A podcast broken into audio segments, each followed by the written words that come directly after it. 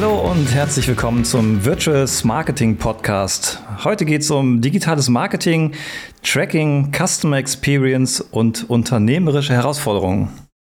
Ja, und das mit André Dahms als Gast ähm, von MAP Porsche. Ich äh, freue mich sehr auf die, auf die Folge, weil ähm, du wirklich viel in dem Bereich zu erzählen hast, weil du schon lange dabei bist oder äh, sehr früh da auch äh, in das Thema digitales Marketing eingestiegen bist. Und ich bin äh, oder ich verspreche mir heute äh, viele Insights und vor allen Dingen den Blick nach vorne. Danke dir für Schön, die Einladung. dass du da bist. Danke dir, Björn. Ja, äh, fangen wir eingangs an. Ähm, ich bin ja auf der Suche nach guten Schülern, hat sich so ein bisschen rauskristallisiert. äh, und bei dir habe ich da schon noch ein bisschen Hoffnung. Äh, erzähl doch mal, ich schätze mal, warst du ein guter Schüler? Das ist jetzt fies. Können wir den Part überspringen? Äh, nein, in der Tat, äh, Abi habe ich auch geschafft. ja, ja, gut, okay, immerhin. Genau, dann ja. habe ich noch am, äh, ähm, also wenn wir jetzt so beim beruflichen Werdegang sind, ähm, äh, danach habe ich es noch geschafft, noch eine Ausbildung zu machen. Ich hatte mich in der Tat mal äh, zum äh, Designstudium beworben, aber mit so einer abgrundtief schlechten Bewerbungsmappe. Als Designer. Als Designer, ja. dass ich doch lieber gedacht hatte, nee, die, die Zeit ist gerade ganz spannend, so schnell wie möglich einzusteigen. Und ich habe nach, der, äh, nach dem Abi erstmal noch Zivildienst gemacht, äh, noch ein paar Monate. Ähm, hatte mich damals in der Tat schon echt selbstständig gemacht mit einem Zivi-Kollegen und habe äh, Hardware-PCs. Äh, also wir haben PCs damals echt zusammengeschraubt und, okay. äh, und verkauft und Netzwerke aufgebaut. Und das, ich, ich glaube, das hat mich irgendwie äh, so ein bisschen beeinflusst. Äh, sehr schnell, sehr früh mit irgendwie eigenem Kram angefangen. Und ähm, Nee, habe dann eine äh, Ausbildung gemacht äh, in Wuppertal ähm, zum technischen Assistenten für Medienkommunikation. Ganz ah, okay. klassisch. Bin, genau. Aber du bist auch, äh, ich, wir kennen uns ja ein, ein bisschen, schon ein paar Jahre, äh, du bist aber auch ein sehr kreativer Mensch. Ähm, das hast du jetzt so ein bisschen umschifft. Äh, wo, wann hast du das eigentlich gemerkt? Also du fotografierst sehr viel, du bist sehr viel auch im Designbereich genau. unterwegs. Äh, wo ist da so, so die Leidenschaft? Wo kommt die her? Äh, das ist echt eine gute Frage. Also ich glaube, äh, mein, mein Vater hat mir da viel in die, äh, in die Wiege gelegt. Äh, er hat selber sehr viel fotografiert früher und ich glaube, ich habe äh, die erste Kamera, die ich von ihm bekommen habe, habe ich, glaube ich, nach zwei Tagen komplett auseinandergeschraubt. Dann sind wir wieder beim Schrauben. genau. Äh, und ähm, ja, es war sehr witzig. Das war eine alte Zenit. das weiß ich noch ganz genau. Und die habe ich doch echt geschafft, auseinanderzubekommen. Über das Zusammenbauen reden wir jetzt ja. besser nicht, aber. Ja, okay, also ähm, du hast sie nicht dann weiterverkauft. nein, nein, nein, das ging nicht mehr. Garage. Ähm, ja, aber das zeigt ja schon, wenn du äh, da so früh auch mit diesen technischen Parametern unterwegs bist, auch so den unternehmerischen Kontext hast, dass dich das äh, sehr getrieben hast und dass du dich sehr früh auch so mit diesen, ja, Technik, Digitalisierung beschäftigt hast. Ist das etwas, wo du immer noch so deine große Leidenschaft dran hängt? Ja, schon. Also äh, in meiner Zeit haben wir es ja noch echt handwerklich gelernt. Ne? Also ähm, technischer Assistent für Medienkommunikation. Das war, also ich bin jetzt 45 ähm, und ähm, das war damals, also Abi habe ich 96 gemacht. Ähm, dann noch, äh, genau, Zivi noch dahinter. Ich glaube, ich war äh, 99, 2000 war ich erst fertig. Und ähm, ja, da gab es schon digitale Rückteile für Kameras. Ja? Äh, da war aber, als wir noch über Multimedia gesprochen haben, mhm. äh, wir haben Fotos gemacht, die über einen Dia-Projektor an Wände geworfen wurden. Also das muss man sich mal vorstellen. Und äh, es gab auch Computer und ja, wir waren eine äh, der, der ersten, die äh, damals auch Macs äh, hatten, wo die ersten Photoshop-Varianten drauf liefen. Und das war großartig. Und ich glaube, diese Zeit, wir haben damals mit der eine oder andere wird es kennen, mit Macromedia Director, äh, mit, mit Lingo programmiert und haben noch Multimedia-Anwendungen selber, äh, selber äh, zusammengebaut. Das war eine großartige Zeit. Wenn man sich das heute anguckt, das wird keiner verstehen, was wir da gemacht haben. Ja, das ist total ja, das geil. ist ja auch erst knapp 20 Jahre her. Also das muss man sich ja auch mal vorstellen. Ja, genau. Genau. Und äh, heute filmt das äh, Kamerahandy in einer besseren Qualität, als man sich das früher vorstellen konnte. Ja. Ähm, nee, das hat mich total beeinflusst. Und ähm, da ich ähm, auch in der Zeit noch gar nicht so richtig wusste, was ich, also ich wusste ja, der Klassiker, ja, irgendwas mit Medien. ja, ja. ähm, das war aber auch damals die Zeit. Ähm, es gab halt überall Jobs in dem Bereich und wir konnten uns, ähm, glaube ich, alle damals sehr gut aussuchen, wo wir danach arbeiten wollten. Und äh, für mich war äh, erstmal das Thema Praxiserfahrung sammeln. Ich wollte äh, sofort arbeiten und war mein, mein erster Job war tatsächlich als ähm, Screen Designer äh, bei einer kleinen Agentur in Düsseldorf, äh, die recht schnell groß geworden sind. Äh, Konzept hießen. Bei einem Screen Design. Bei weitem nicht. ich, hatte, ich hatte sehr gute Kollegen und sehr gute Vorgesetzte damals, die mich da echt weitergebracht haben. Und ähm, ja, das ähm, war echt ein äh, Traumstart, ehrlich gesagt. Also, Wie ging es dann weiter? Also von dort aus bist du ja dann irgendwann auch so, so ein bisschen in die Konzernwelt eingestiegen? Oh, das hat noch ein bisschen gedauert. Ja, es hat ziemlich lange gedauert, ehrlich gesagt. Also ich bin die ersten äh, bestimmt, also ich müsste jetzt bei LinkedIn mal gucken, aber ich kenne meinen Lebenslauf mittlerweile schon gar nicht mehr so genau. Also die ersten bestimmt zehn, elf Jahre äh, war das alles kreativ. Also ähm, bin äh, in verschiedenen kleineren Agenturen gewesen, ähm, habe mich irgendwann mal selbstständig gemacht. Ich war elf Jahre lang äh, mit ein paar Kollegen die ich dann auch in der Zeit dann kennengelernt hatte, ähm, lang unterwegs gewesen, äh, besonders äh, Dank an äh, Matthias, Dominik, äh, Daniel und ähm, Andreas das war eine großartige Zeit damals. Was habt ihr da gemacht? Ja, wir waren selbstständig. Wir haben eine Bürogemeinschaft äh, gehabt ja. und äh, haben in der Zeit ähm, für größere Agenturen teilweise selbstständig gearbeitet und äh, alles, was so im kreativen Kontext äh, war. Und einige von uns sind recht schnell ähm, in den digitalen Bereich äh, gegangen. Mhm. Ähm, andere haben sich spezialisiert weiterhin auf, auf Print-Themen mhm. und so hat jeder so für sich sein, sein Thema eigentlich gefunden. Und das war ähm, das war eine super ähm, ja, kreative Umgebung. Also wir konnten uns komplett auf das konzentrieren, was äh, wir weiterentwickeln wollten. Und äh, über Jobs mussten wir uns damals auch keine Gedanken machen. Und so kam das immer mehr, dass, dass man irgendwann sich so selber die Frage stellte, äh, okay, wie, wie kann man denn jetzt irgendwie weiter skalieren äh, ja. und was kann man daraus machen? Und ähm, bei mir hat es an der Stelle dann aufgehört. Also ich habe es mal versucht zu skalieren, also auch mit Personal, mhm. aber das war irgendwie alles nichts für mich. Und ähm, deswegen habe ich irgendwann wieder den, äh, den Weg zurück äh, in die Angestelltenstelle ähm, gesucht und ähm, bin dann über eigentlich ähm, so Projektleitertätigkeiten ja. äh, dann eigentlich weiter gewachsen. Ja. Würdest du sagen, dass dir die Zeit als Selbstständiger so auch dann hinten raus jetzt in den letzten Jahren sehr viel mitgegeben hat oder Total. hat das eine mit dem anderen nicht so viel zu tun? Nee, im Gegenteil. Also ich würde äh, sogar fast äh, jedem raten, äh, also nicht unbedingt selbstständig zu werden, sondern äh, jedem raten, ähm, äh, auch öfter mal zu wechseln, gerade in den Anfangsjahren, weil die Praxiserfahrung ähm, das Wichtigste überhaupt ist. Und ähm, bei mir kommt jetzt noch dieses äh, kreative Thema noch so ein bisschen äh, dazu. Ich arbeite heute zwar auch noch kreativ, aber auf einer ganz anderen Art und Weise. Und ich würde mal behaupten, dass das ähm, sehr, sehr äh, zuträglich war, diese kreative Erfahrung am Anfang so mit, mit einzubringen. Und äh, ja, und jetzt als so, so eine Art äh, Projektleiter, Berater, wo ich jetzt unterwegs bin, ähm, das das äh, ist, passt perfekt zu dem, äh, zu dem Thema, was ich am Anfang gemacht habe. Ja, das ist, glaube ich, so eine gute Symbiose von. Nein, vor allen Dingen, glaube ich, spannend auch für deine Kunden, dass du natürlich auch so die unternehmerische Sichtweise dann ja auch mitbringst und weißt, okay, das und das sind auch genau. Herausforderungen. Es ist zwar das eine, dass man vielleicht als Führungskraft oder als Entscheider dann sagt, okay, so und so möchte ich das machen, aber man muss natürlich genau. auch gerade bei digitalen Prozessen auch ähm, das Team halt mit auf die Reise nehmen.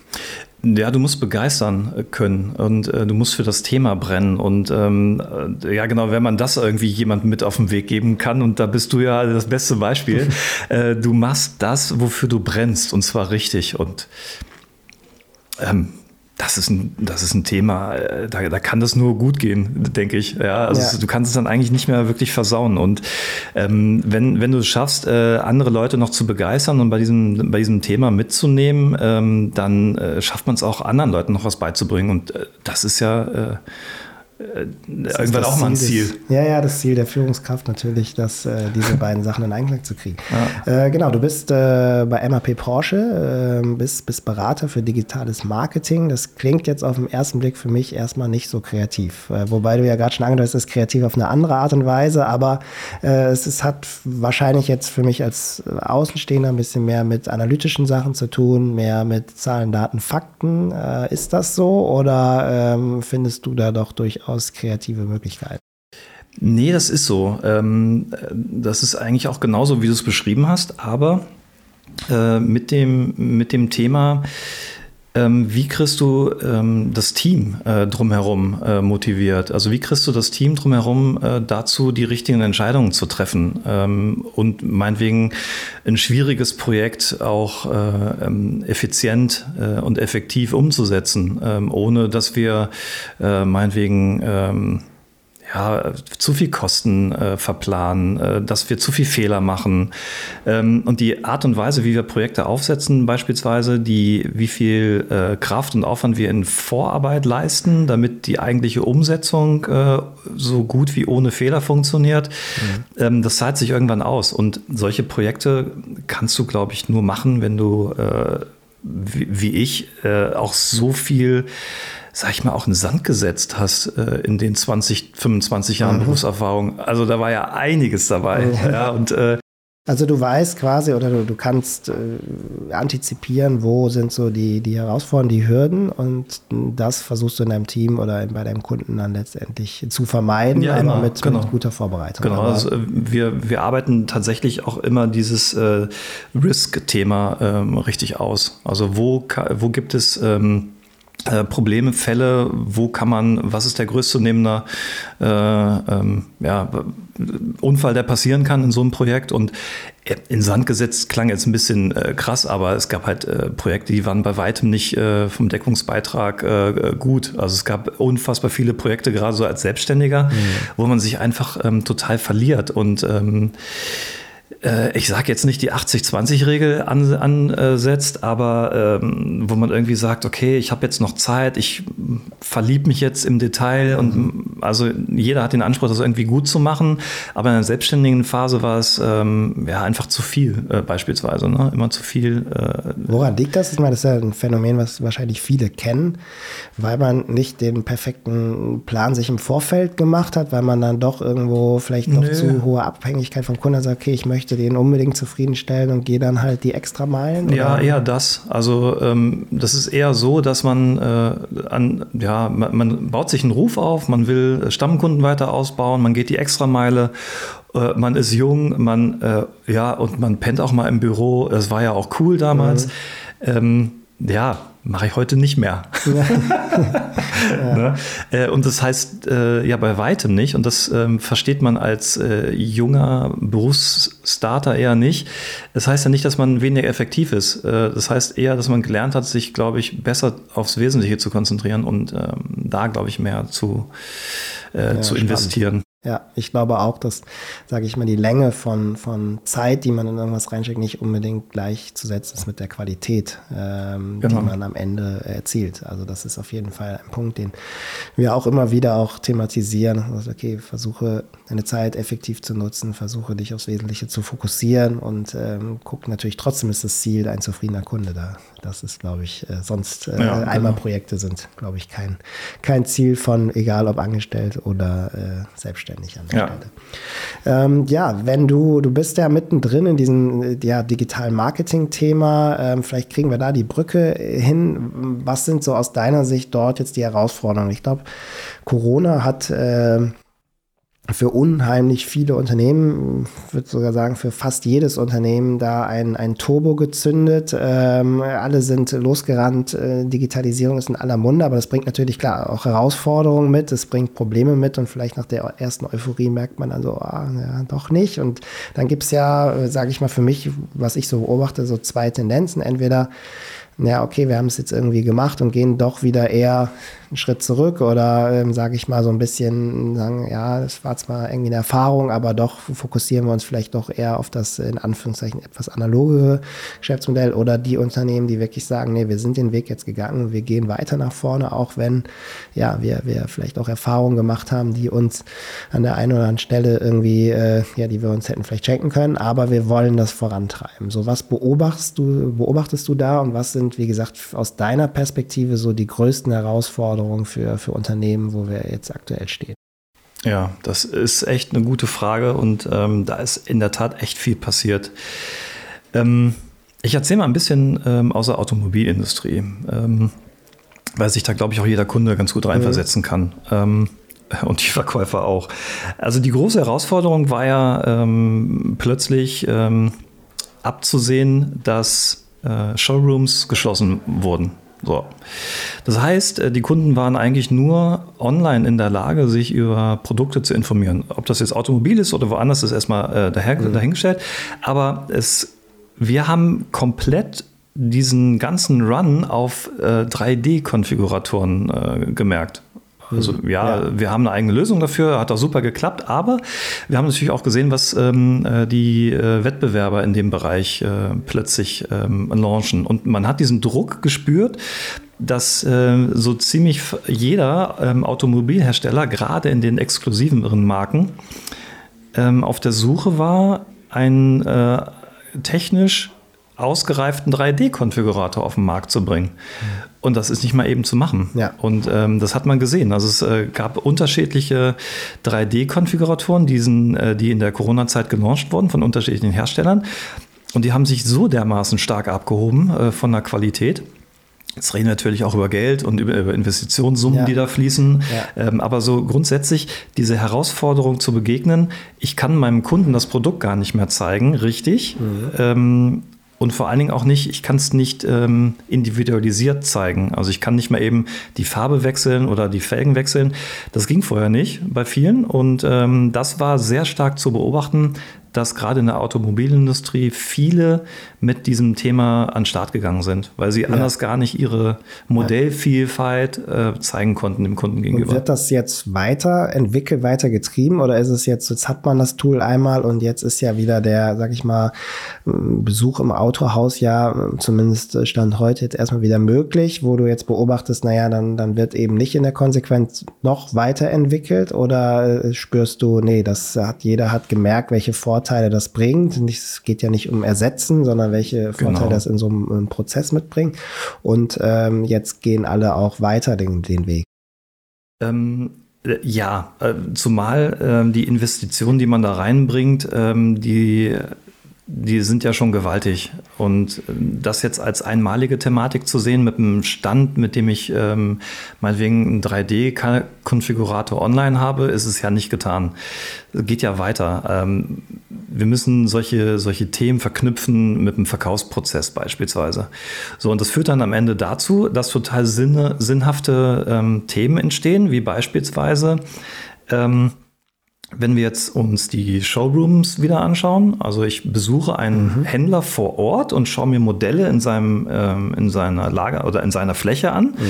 ähm, dann gibt es ja unterschiedliche Größen. Äh, die Niederlassung hat ein paar hundert Autos, mhm. der kleine Händler hat dann vielleicht zwölf Neuwagen da stehen. Mhm. Also wenn wir jetzt nur mal von über Neuwagen reden, und über den möglich, die Möglichkeiten, Autos ausstatten, dann kannst du dir ja selber vorstellen, ja. wie viele tausende Möglichkeiten ja. es gibt. Und für die Verkäufer ist das natürlich ein super Upsell-Potenzial.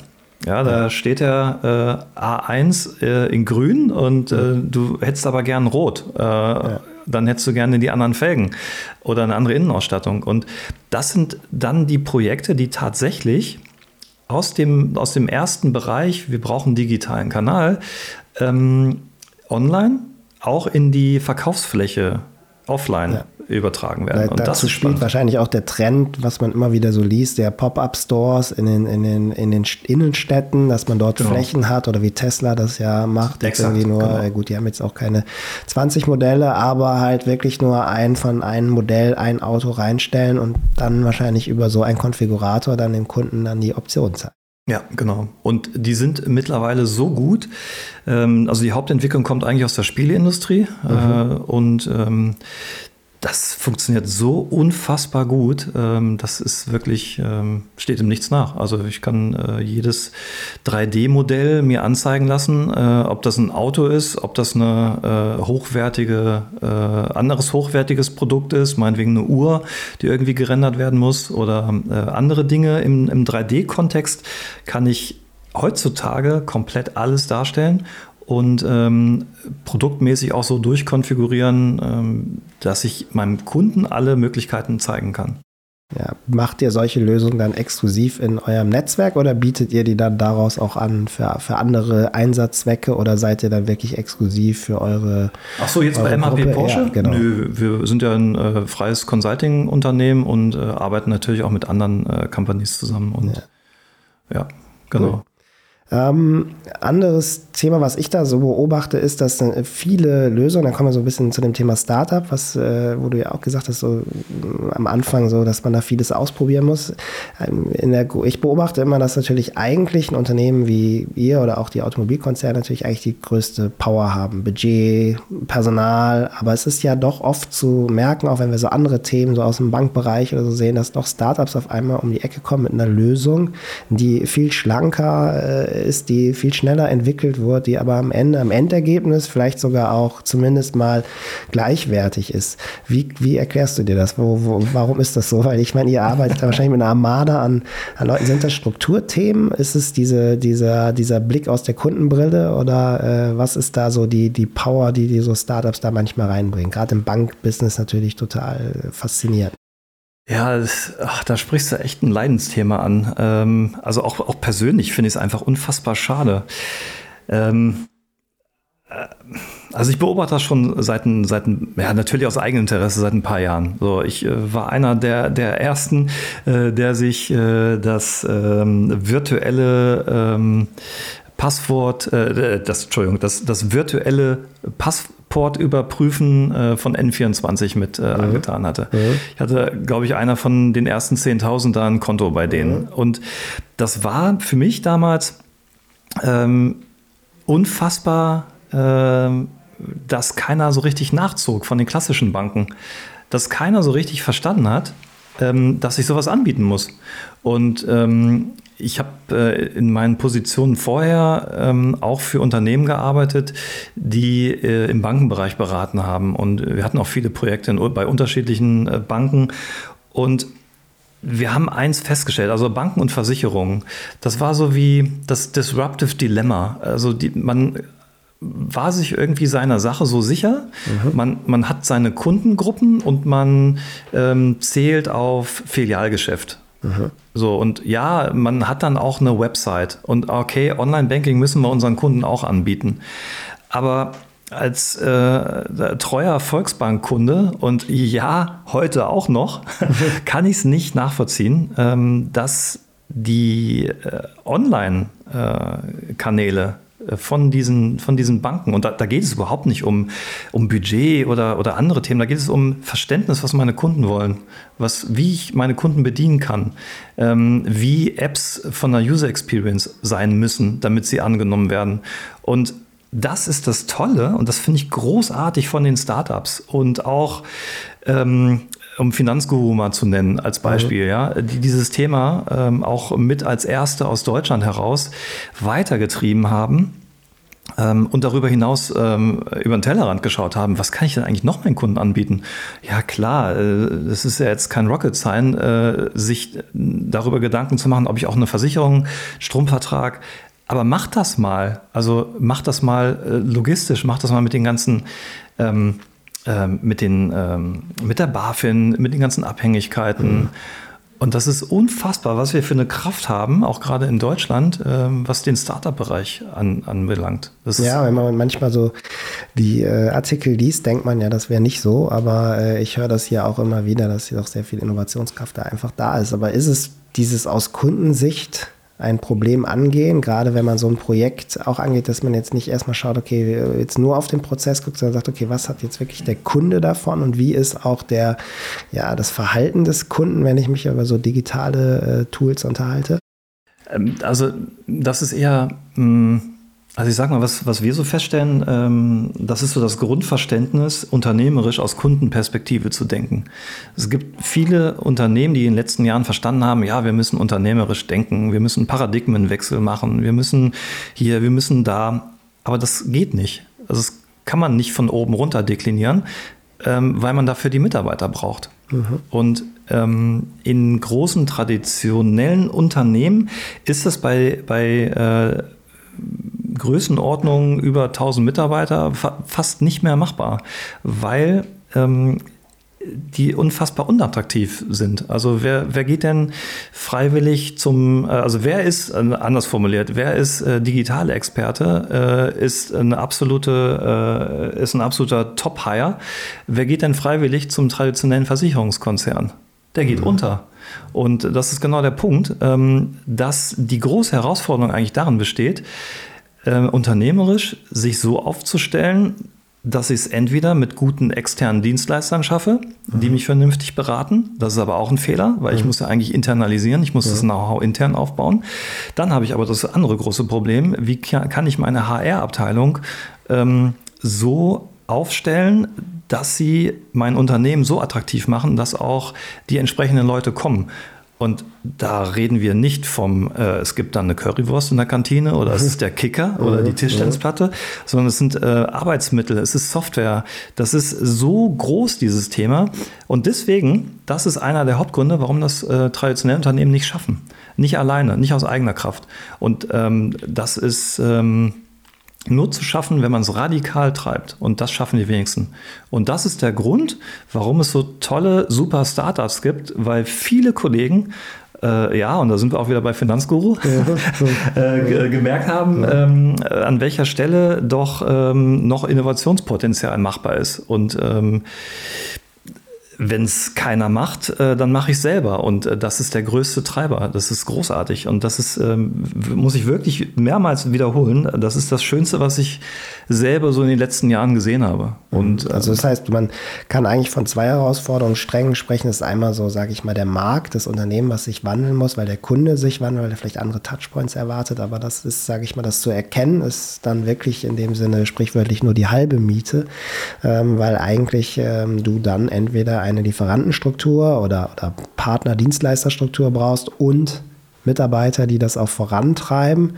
Und ich sage mal, das gibt es wahrscheinlich, äh, oder das entscheidende Credo ist dann wirklich von Führungskraft von oben, aus der, aus der Vorstandsetage, vom CEO, der dann wirklich diese Themen treibt. Ich sage mal, Fiesmann ist da vielleicht so ein Beispiel, äh, wo wirklich der Maximilian Fiesmann das so, so transformiert und äh, dass es vielleicht dort eine realistische Chance gibt. Äh, äh, und wenn man sich das so anschaut, äh, mehr als nur eine Chance, sondern es wird gelebt. Aber das ist wahrscheinlich dann wirklich fast alternativlos, so kompromisslos da reinzugehen.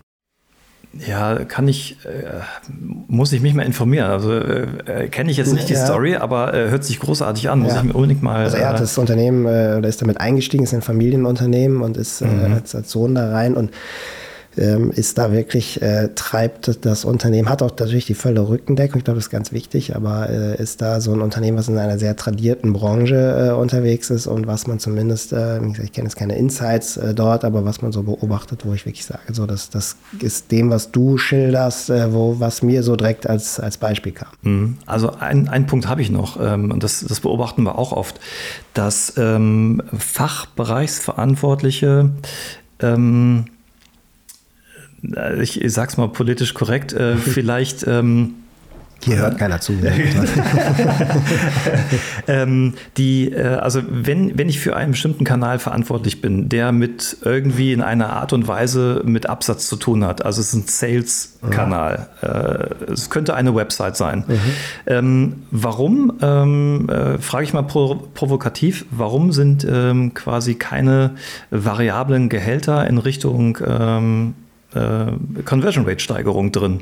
Also das heißt, dass ich wirklich die ähm, äh, Verantwortlichen für solche Kanäle ähm, auch mit Bonuszahlungen halt einfach auch besser locke, weil mhm. wenn da kein Anreiz ist, mhm. und das sehen wir halt, je größer die Unternehmen, ähm, gibt es zwar Verantwortliche, aber das ganze Thema ähm, äh, Bonitätszahlungen etc., das könnte ein super, super, super Thema sein, wie man sowas vielleicht auch noch ähm, schneller, effektiver, ähm, nachhaltiger, vielleicht auch mit, äh, mit, mehr, äh, mit mehr Herzblut, ähm, weil man direkt daran partizipiert.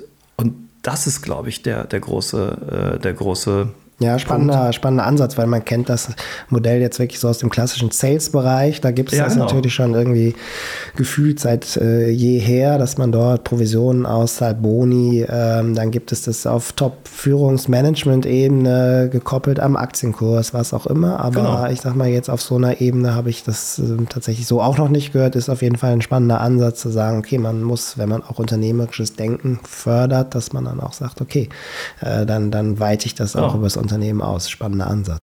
Ja, und enger geht's ja nicht. Ne? Also das heißt, wenn ich für einen digitalen Kanal verantwortlich bin, sei es aus der Marketing-Perspektive oder sei es aus der ähm, Betreiberperspektive, gibt's ja verschiedene KPIs, äh, woran äh, selbst eine IT, äh, ja, äh, stell mir die Ausfallsicherheit. Äh, mhm. Äh, ja, ich will äh, von 99,5 auf 99,6 Prozent. Äh, wenn ich das erreiche, gibt's einen Bonus. Ja, also warum nicht? Das ist doch, äh, ist doch legitim und äh, sogar noch ein tolles Thema. Also ja, ist doch ein super Ansporn. ja, also ist auf jeden Fall, wie gesagt, ein interessanter Blickwinkel. Jetzt ähm, vielleicht nochmal eine Unterscheidung B2C, B2B. Ähm, ihr habt natürlich viele Projekte, ähm, auch im Fokus im B2C-Bereich. Wenn du das jetzt mal ummünzt auf den B2B-Bereich, äh, ist das immer total vergleichbar und nur anders adaptierbar oder kann man, muss man da auch ehrlicherweise sagen, da sind nochmal ein bisschen andere Herausforderungen, weil vielleicht Sales-Zyklen länger sind, ähm, weil Themengebiete komplexer sind. Ähm, wie, wie würdest du es da einschätzen, so diese Unterscheidung?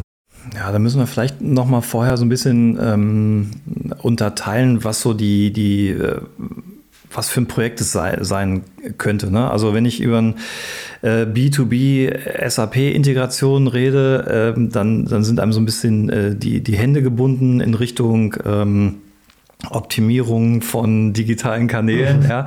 Äh, aber wenn ich darüber rede, dass ich meinetwegen ähm, bestimmte B2B-Projekte äh, für ähm, ja, sagen wir mal, unsere Automobilkunden umsetze, ähm, dann spielt ähm, da, glaube ich, nicht so eine große Unterscheidung eine Rolle, weil am Ende ist es ein, äh, ist es ein Mensch, der es bedient, also noch.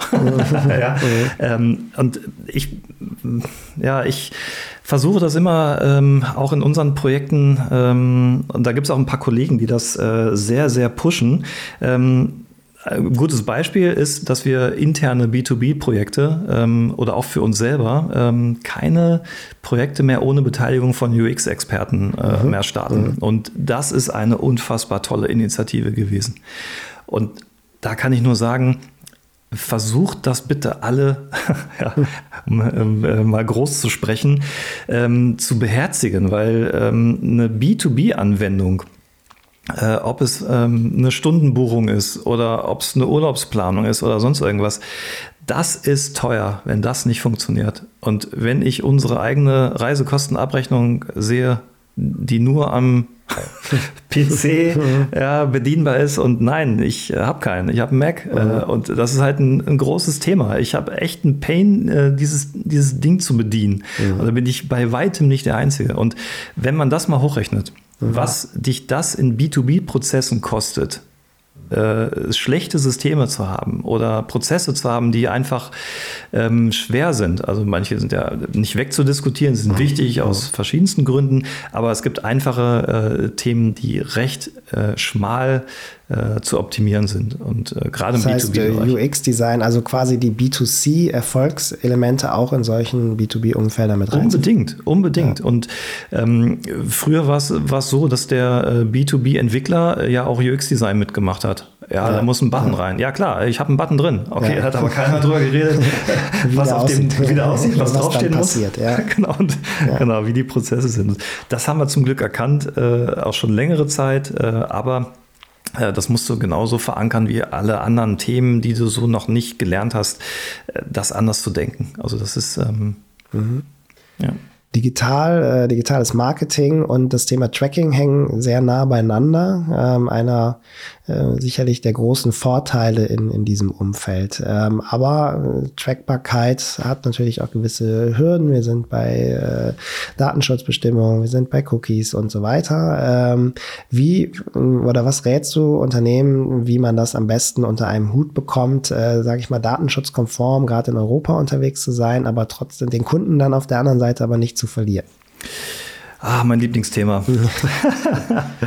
ähm, also fangen wir erstmal mit dieser Cookie-List-Thematik an. Mhm. Äh, immer mehr ähm, beschäftigen sich seit, seit, ja, seit eineinhalb, zwei Jahren mit diesem Thema, was kommt uns, was kommt da eigentlich auf uns zu? Und da kommt richtig was auf uns zu. Und die ähm, ganzen neuen EU-Regelungen und auch die, die deutsche Datenschutzgrundverordnung ähm, spielt bei dem Thema eine super Rolle.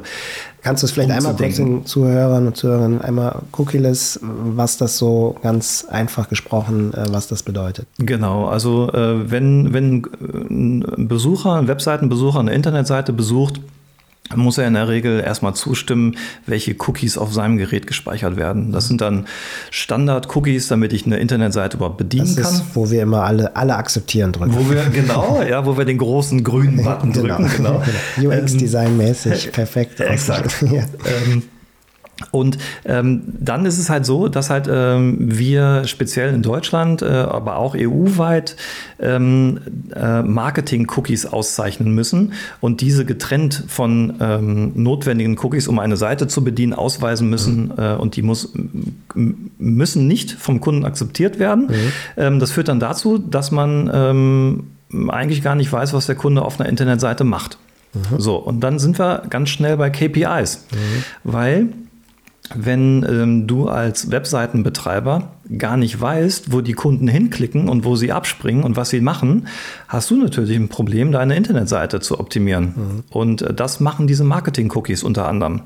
Dann sind dann äh, Google Analytics, Adobe Analytics, äh, Hotjar, Content Square, da sind äh, die ganzen, äh, auch zuletzt der genannte, äh, die großen ähm, Cookie-Betreiber da mit drin oder die großen Softwareanbieter mit drin. Und insbesondere ähm, geht es ja darum, herauszufinden, wie kann ich auf die zukünftige Entwicklung meine Optimierung der Internetseite ausrichten. Mhm.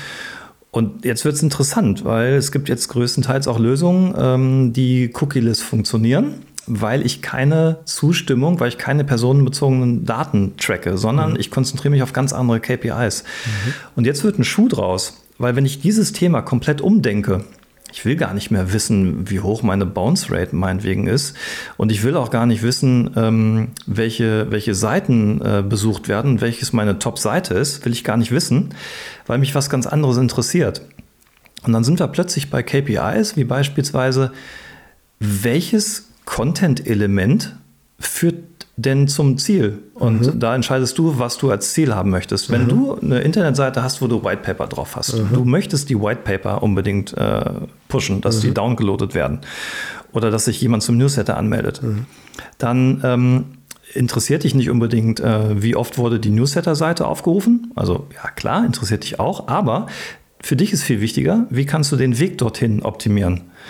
Und dann spielt viel mehr die Rolle, andere KPIs zu messen und zu tracken. Und ähm, da gibt es viele, viele KPIs, ähm, die wichtig sind, die du in klassischen Tools wie ähm, Google Analytics oder Adobe Analytics gar nicht drin hast. Mhm. Also als Beispiel äh, Time to First Click. Also wie lange hat es gedauert beispielsweise, bis du auf der Internetseite auf welches Element geklickt hast? Mhm. Ja. Und äh, welches Element hat zu einer Conversion Rate geführt? Aber acht Seiten dahinter in der ja, Customer Journey. Ja, ja. Und das sind halt ähm, äh, KPIs, die kennt man so klassisch überhaupt nicht, wenn man sich damit nicht auseinandersetzt. Und ähm, die sind auch ehrlich gesagt noch ziemlich neu, weil ähm, selbst hier tut sich einiges und äh, da gibt es halt dieses besagte Startup aus äh, Frankreich, Content Square, was in den letzten Jahren groß geworden ist und äh, da kommt man ehrlich gesagt äh, nicht mehr wirklich drum rum und äh, das ist dann egal, ob du eine Internetseite äh, optimieren willst oder eine App, ja, ja. eine native App-Entwicklung auf dem Handy, die auf dem Handy läuft. Hm. Also ich, ich glaube, dass wir analytisch vor ganz großen Herausforderungen stehen, weil durch diese Cookie-Thematik ähm, wahrscheinlich 50, 60 Prozent die Cookies nicht akzeptieren. Das heißt, wir sind gar nicht in der Lage, ja. mit klassischen Methoden ähm, vernünftige Aussagen zu treffen, ob meine Marketingkampagne ja, jetzt funktioniert oder nicht. Ich sehe es nur am Ende, ob mehr verkauft wird. Aber ich sehe nicht, ob äh, der entsprechende Weg in der Customer Journey, ja. die ich mir ausgedacht habe, ob der funktioniert. Äh, und ähm, also die Journey entsprechend. Ja.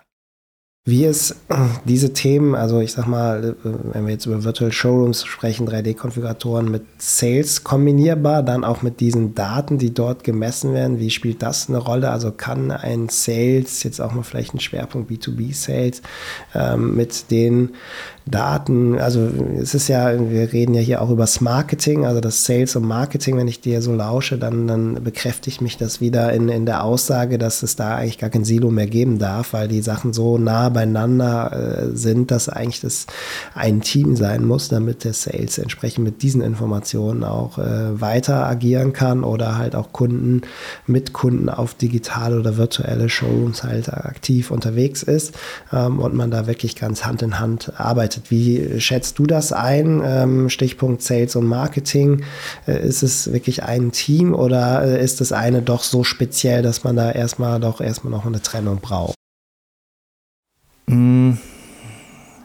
Also durch diesen rasanten Anstieg von Social Media, jetzt zukünftig auch äh, das Thema 3D-Virtualisierung und auch nochmal anderen Möglichkeiten, um äh, Meetings ähm, stattfinden zu lassen. Ähm, also nehmen wir mal äh, ja auch gerne mal euer Beispiel. Also das, das ganze Thema rund um virtuelle Messen. Ja, ähm, da muss ich viel enger mit den äh, Teams zusammenarbeiten. Viel, viel enger. Also Dinge, die ich früher noch äh, getrennt habe, äh, gerade on und offline, machen viel mehr Sinn, die äh, enger zusammenzuführen. Und da gibt es ja auch technisch genug Möglichkeiten. Und ähm, es reicht jetzt nicht mehr nur die Kataloge zu verschicken, äh, ja. zu, zu, verschicken oder auf den Messestand oder beim Event äh, oder in einem Showroom auszulegen, äh, sondern es ist dort äh, eher eine unterstützende, eine unterstützende Maßnahme.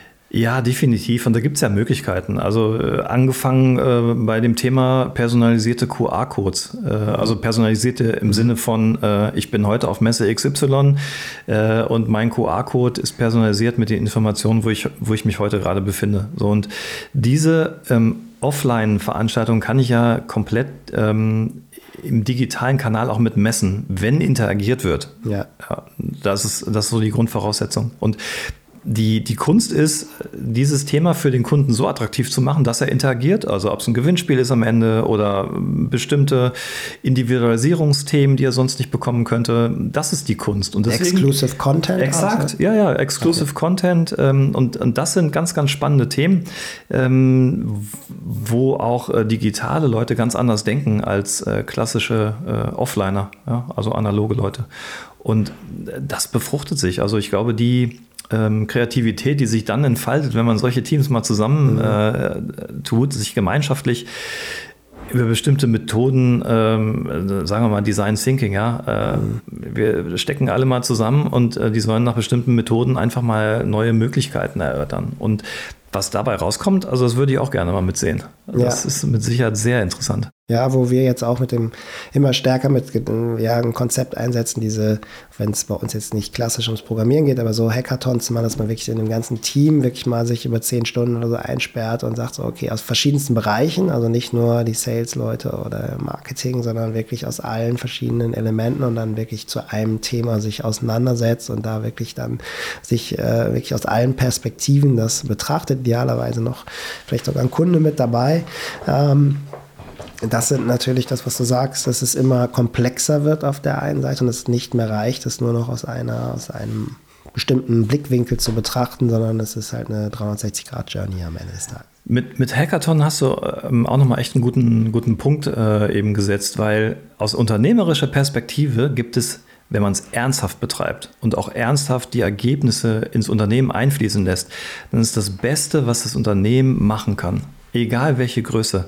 Nur die Ernsthaftigkeit muss äh, dabei äh, wirklich im Fokus stehen. Weil Mitarbeiter, die, ähm, also es, die größte Enttäuschung für Mitarbeiter ist, wenn die kreativste Entwicklung oder der, der beste Mehrwert für einen Endkunden am Ende nicht umgesetzt wird oder aus irgendwelchen anderen Gründen nicht weiter verfolgt werden äh, kann. Und dann ähm, dreht sich sowas auch schnell wieder um. Aber ähm, bei den Hackathons, ähm, die ich in meiner Zeit begleiten dürfte, auch bei, bei Unternehmen, es ist unfassbar, was da für eine Kraft entsteht und äh, am Ende für Produkte, die keiner auf dem Schirm hatte, auf einmal dabei äh, rauspurzeln. Und ähm, das ist äh, wirklich das Größte, was man, was man als Unternehmen machen kann. Also gut, dass du es gerade nochmal äh, erwähnt ja, hast. Das äh, bestärkt uns, äh, das weiter auszubauen. Aber ich bin bei dir, man muss, äh, wenn man das plant, sich auch damit, klar, auch eine hohe Kommunikation auch nachher, was hat man umgesetzt und wenn man was nicht umgesetzt hat, warum hat man es nicht umgesetzt und das auch wieder in den Diskurs gehen und es sollte jetzt nicht nur irgendwie eine Abendveranstaltung mit Pizza und irgendwie Coke sein oder Bier, ähm, sondern natürlich ernsthaft dann wirklich an so einem mhm. Thema arbeiten und das wirklich auch mit der Energie voranzutreiben. Aber mhm. ähm, ja, bekräftigt äh, mich nochmal, äh, den Weg weiterzugehen. Äh, ja, vielen Dank für, für die vielen äh, Impulse und wirklich auch so diesen Einblick in, in ein Thema, äh, jetzt wirklich so die Digitalisierung nicht so als abstraktes zu nehmen, äh, dass alles immer digitaler wird und so weiter, sondern wirklich ähm, ja aus dem Inneren mal zu betrachten, sagen, okay, was sind da wirklich die Herausforderungen? Und es gibt massiv viele Herausforderungen. Ich glaube, das ist heute heute auch nochmal klar geworden. Nichtsdestotrotz, so wie ich dich kenne und äh, wie wir das hier auch machen, äh, schreckt uns das nicht ab. Ganz im Gegenteil, äh, motiviert uns weiterzumachen und ich glaube, die da wirklich auch äh, das ernsthaft meinen und durchgehen, dass die am Ende dann auch äh, damit erfolgreich sein werden. André, vielen Dank für die äh, für die schöne, was haben wir jetzt, dreiviertel Stunde und äh, ich äh, freue mich, äh, ja, dass du hier warst und danke dir. Danke dir für die Einladung. Mach's gut.